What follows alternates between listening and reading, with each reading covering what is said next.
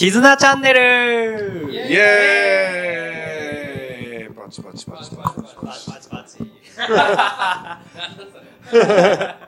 今回がですね、はい、えっと、トッティさんが参加してくれて、トッティさん。イエーイ !4 話目、ラストの回になるんですかね。はい。はい、そうですね。でも、全然レギュラー化でいいんじゃないですかはい。どうしよう準レギュで。あの。大吉と出入れ替えに。なっちゃう。はい。出たい時だけ出る。あい。いっす最高のポジション。超大超ずるい、超絶面白いそうですね。まあ前回の話の続きをまたちょっとおお伝えしたいなと思います。イエイイエイですね。そうですね。はい。まあ、あれですよね。うん僕が、えっと、精神と時の部屋に入ったって話はいですね。はいい。かにして、あの、夢を叶えたかっていう。そうですね。まあ、僕、その、えっと、アシスタント20の時から、うん。技師になりたい、30で技師になりたいと思ってたんですよ。それを30歳で叶えたわけですよ。お、すごい。予定通り。そう。わあすごいですね予定通りになったんですけどえ、ーまあね、あの、面白かったのはね、とはいアシスタントでね、本当新人時代は特にこう、いじめられたわけですよ。お前なんか技師になれるわけね。はいはいはいはお前なんか地元帰れとか、なんか国に帰れって言われたのがすごい嫌だったんですけど。いはい。えー、そうなんだ。うんねいてまうぞみたいな、なんか僕ね、渦政でも修行してた時期があ、そうなんですか？そうなんですよね。いろいろね、本当に。厳しそうですね、渦政とか。渦政、ほんとやばいっすよ。やばいんだ。渦政はね、ほんとね、あのね、なんだろうな。何がっていう、もうね、ほんと言葉も、なんか僕、ライトでぶん殴られた言葉あるんですよえライトでぶん殴られたらメガネぶっ壊されたり。もうすごいんですよね。今だったら大問題ですよ。お前そんなんじゃあかんねんだみたいな。はい、すいませんみたいな感じで。えーさあ、ほら、ほらみたいな、もうすごいもうね、はいはいは活動的なことをね、もう散々言うぐらいの感じで。い。より職人気質。もうう超職人ですね。ん。おい、ボンみたいな。ボン名前呼んでくれるんですよ。おい、ボンっつって。ボン持ってこいみたいな。ええー。僕ね、ボンじゃなくて、江戸って言われてるんですよ。江戸。そう、東京から来たんで、おい、江戸みたいな。あす すごい、まあそういうところもややってきて、はいはいはいまあちょっとね、まあ技師になった時に、うん。まあね、その、お前なんか技師になれるわけねえっていう、うん言った人たちはね、みんなね、手のひら返してね、こう、トッティだったらやると思ってましたよ、みたいな。うんえーこれからもお願いしますね、みたいな感じで。あ、そっか。使う側にま、もうそう今なってるんですもんね。そういうことか。もうね、本当人の言葉は無責任なんで、聞く必要ないなとも思うんですけど、うんまあね、そう、慣れたのもね、はいこう5年間のね、こう、修行があってからだったかなっていうのは、やっぱ思うんですよね。うんなるほど。なんかね、僕ね、あのね、ある人も言ってたんですけど、人生の中で、はい。やっぱね、数年間はね、あのね、修行期間があった方がいいんじゃないかなって、うん僕すっごい思うんですよ。はいはいはいや。っぱし、なんか、何かを成し遂げるには、絶対に修行した方がいいと思うんですようね。んもう超短期集中。まあうん5年間って結構長いですけど、うん90例えば、はい100年生きたとしたら5年間で5%じゃないですか。そうですねうんその5%をこうめっちゃ修行した方がいいんじゃないかなってこううん思ったりするんですけど。その修行の時っていうのはもう、ほぼプライベートはもう捨てたって感じですか？もう、遊びに行く時間とかうー。んそうですね。まあ、言ってはいました。まあ、うんその、四六時中、その朝からば、うん？違うな。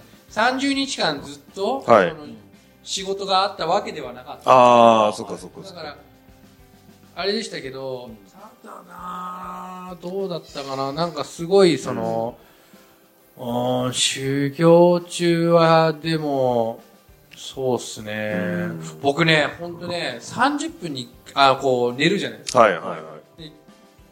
まあ、あ、違うな。どう、どういうふうに話せばいいかな。なんか、まあ僕ね、うんその、あのーそこですごい大事なことを学んだというか、はいはいはまあ、そこで、まあ、し思い知らされたというか、あの、あるんですよ、一つのワードが。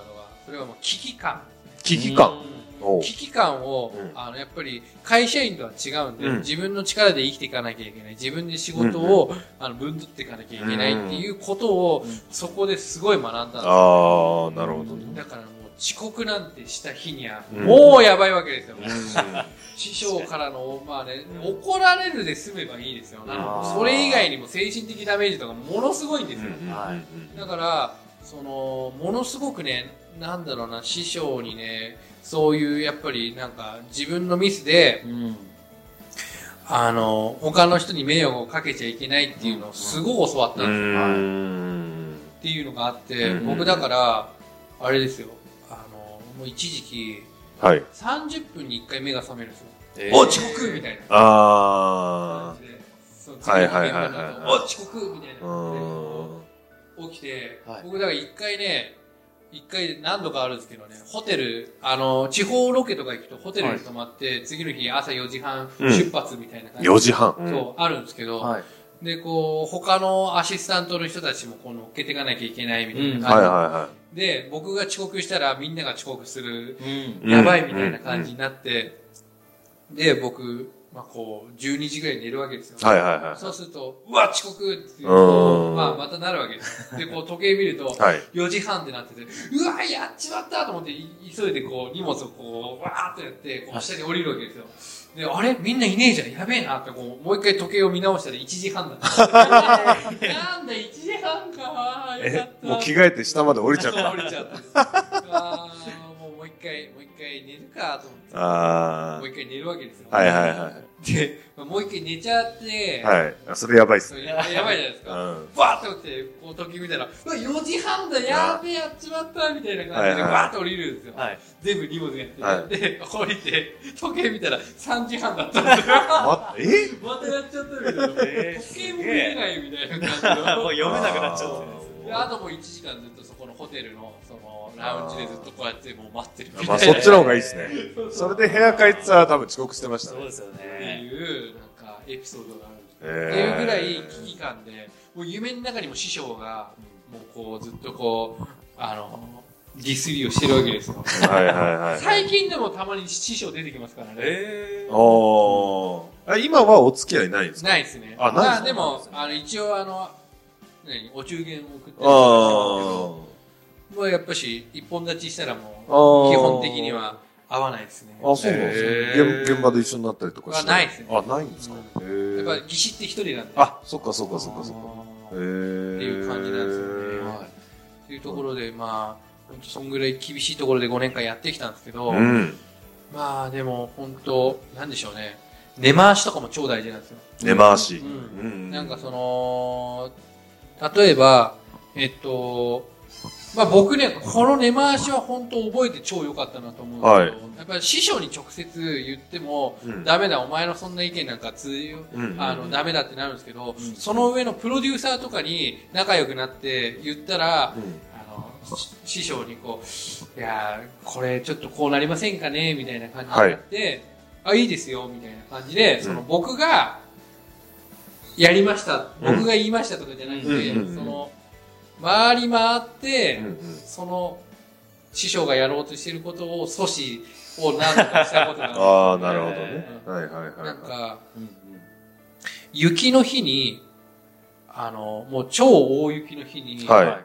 あの、ロケがあって、うん。なんかもう、雪が積もっちゃって、うんロケ車っていうかその、演者さんも来ないみたいな感じになっちゃって、なんかもう、大雪ですごいやばい時があったんですよね。はい。その時に、なんか、結構師匠が、もうあ、なんかその、じゃあもう泊まりで、あの、次の日、もうここでみんなで泊まって、あの、あれしよう、あの、次の日撮影しようよみたいな話をしてたんですね。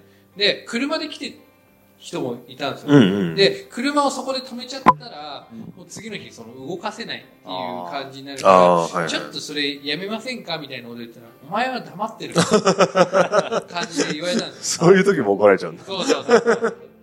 で、なっちゃうんで、はいその、プロデューサーにちょっと相談したんですよ。いはいこういう、これこれこういうのがあって、師匠はこういうふうに言ってて、ん師匠の気持ちもすごいわかるんですけど、あの、いかんせんちょっとそういうのがあって、うんやっぱし、あの、うちらチームでやってるわけ、あの、僕はチームでレギュラーで入ったんですけど、弟子入りしたんですけど、それ以外のアシスタントの人たちっていうのは、あの、次の日はまた違う人の仕事を受けたりとかするんで、はいはいはいなんかそはの、そういう人たちのためにも、はい。ちょっとその、あの、いこの提案を阻止したいんですけど、うんうんうん。ちょっと、あの、言ってもらえませんかね、はいはいはい。言ってもらって、そこで阻止してもらったい。りとか、えー。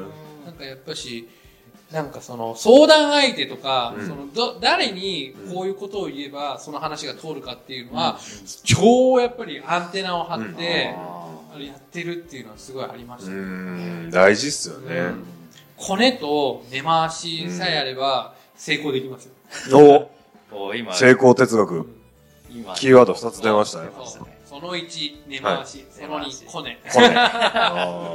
あやっぱ大事かな。ーなるほど、なるほどやっ。ぱ根回しに関しては本当に大事で、うやっうん。ぱりこう僕らから言ったら角立つ部分ってはいはいはい絶対あると思うんですよね。うんそういった時にうまいこと自分の思ってることをうんやれるっていうのはすごい力だと思うし、うん見ましたもん、会社員時代に。あの、毎回怒られる先輩とか。だから上司が機嫌悪い時に、いつもなんか余計な報告しに行っちゃったりする。毎回怒られてんな、あの人みたいな。下手くそな人っていますよね。いるいるいるうんまあ、ある程度ちょっと経験積まないと難しい部分もあるのかもしれないですけどね。やっぱアンテナですよね。アンテナ大事ですいかにこう、相手の機嫌であったりとか、うんまあ好き嫌いとか、うんそういうところを見てるからだと思うん見てですよね。そうですね。このタイミングでこのワード言ったらブチ切れるみたいなの絶対あると思うんですよ。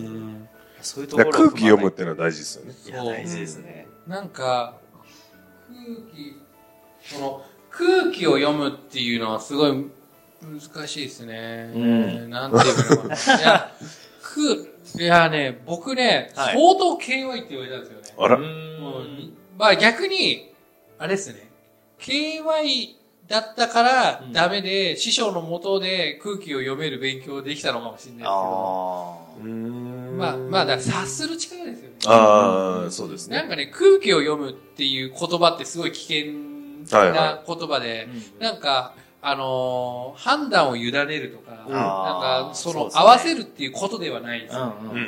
空気を読むってなるとどっちかというと、なんか、あ、この人の言うこと聞いときゃいいや、みたいな感じで、ってはいうのがなんか空気読むっていう感じに、僕の中の空気を読むっていうのはそういう解釈になっちゃうんですけど、うん。一番大事なのは察する力でうん、ちゃんと、あの、意見は言う。でも、えっと、今、えっと、こういう場でうん、えっと、あ、ここは、例えば飲みの会で、うん。あ、今俺が、こっちの席に座った方がいい。な、うで、ここの席に座って、よし、あ、今、酒空いたな。じゃあ、すいません、みたいな感じで、はいはいはいはい。あの、あ、酒開けましたね。どうします？みたいな感じの、なんかその、僕がやってます感っていうのじゃなくて、うんうんうん。あの、ついでにやってますみたいなうんうん。感じの空気がいいのか、あ、やってるねみたいな感じの時がいいのかっていう空気の読む、うん。察するっていう、その察するの方が大事かなっていうそうですうん。ね。多分みんなが思ってる空気を読むっていうのは、その環境の今ある状況に合わせるっていうイメージだと思うんですけど、僕らが考えてるのはちょっと違ってっていうところですね。なんかやっぱり空気を読めよっていうことってなんか、はい。お前の立場とかっていう、はい。なんか感じでなんか、おね、うん。だって今8割手挙げてるのになんでお前だけ、ね、うん。空気読めねえなってなるじゃないですか。多数決とかで、ねはい。これからキャバクラ行きたい人みたいな感じでこう、ね、こう8割上げてるのになんでお前、お前空気読めねえなとかっていう、あーあるあるですね。ね、あるあるじゃないですか。そういうのじゃないんだよね、みたいな。そうですね。うん。そこでの空気を読むっていうのはもう少しこう上司が嫌な感じじゃなくてうまいことこう理由をつけて、うん。自分だけは帰りたいから帰れるようにするっていうところが空気読めるってことですね、うん。怒らせずにほ例えば奥さんがちょっと具合悪いんで、はいはいはい。今日帰らないといけないんですよ、あじゃあいいよっつって返してくれるような、うん。気持ち悪くならないというか相手が。嫌な気持ちにさせないで、はいはいすんなりこう返してもらえるとか。そうするのが大大事ですよね。うん。超大事だと思いますわ。うん。それはやっぱどの仕事してても大事というか、結局はやっぱ人間関係って絶対関わってくるんで、うんうんうんお客さんでもそうですし、上司とか、うん。まあ部下とか、うん。そういうところに関わってくるんで、絶対にそこは、うん。うんうん持っといて損ない力だと思いますね。まあでも本当その、結局は原理原則本質、その、すべて本質があるわけですよね。会話にも何を伝えたいのかこの人とかっていう傾聴することもそうだし、はいえっと、アンテナを張るのもそうだし、はい心配りするのもそうだしってこう、全部成功哲学に全部ちょっと通ずる部分ってあると思うんですけど。やっぱりその、えっと、一番大事なのは、やっぱし、この人は何がしたいのか、何を、ね、っていう、その、えっと、原理原則をうん。見極めるってことが大事かな。うん。そうですね。だからそこが、それを言い方をすごい砕いて言うと、その、察するとか空気読むっていう言い方になっちゃうのかもしれないですけど、結局、じゃあ今何したいのか、うん。何を求めているのかっていううん。ことを、が分かれば、何してもできると思うんですよ。ビジネス、よくいるじゃないですか。あいつって何やっても成功するよね。うんいますいますいます。それっていうのは全て現、だから勘がいいっていうのは、うん。なんか勘がいい人って、うん。その、えっと、ただ勘がいいってわけじゃなくて、やっぱり勉強をすごいしてきて、うん。察する力がすごい、うん。あの、出てると思うんですよ。はいはい。はいそれに対して、こう、勘がいいって言ってるっていうのは、なんか、他と違いで、うん。その人はそれだけ勉強してきたっていう、そうですねンテナを張ってるっていうことなんじゃないかなって思ったりします。なるほど はいわかりまし締めに来ました時ね。間がね。たそうですね いやーいいっすねトッティさんあっという間ですね。あっという間ですねどうでした？絆チャンネルいや、いいですね。ちょっと、もっと延長しますかね。ぜひぜひまた。またね、はいあの、どんどん遊びに来てもらって、はい。はい。まだまだ喋り足りないことあると思う。そうですね。ええぜひぜぜひぜひ。ひ、うんはいお願いいたします。はい。という感じで、じゃあ今日はこの辺ではい終わりにしようと思います。はいありがとうございます。ありありがとうございましたお疲れ様です。お疲れ様です。お疲れ様です。